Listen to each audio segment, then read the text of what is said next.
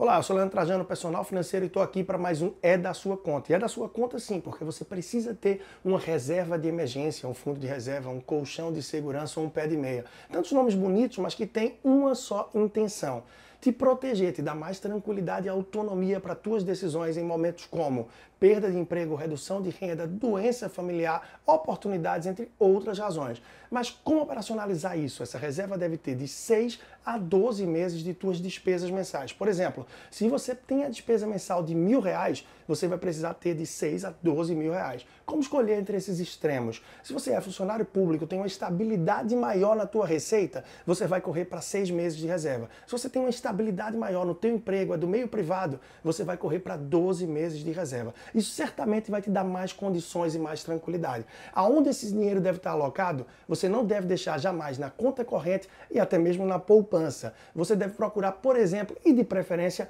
um título público chamado Tesouro Selic, que tem uma alta liquidez, ou seja, você pode tirar rapidamente e vai te ajudar em momentos como esse. Monte essa reserva, independente da velocidade, e corra para se proteger com ela. Leandro Trajano, personal financeiro, pode acompanhar também no Instagram através do arroba personal financeiro. Um abraço.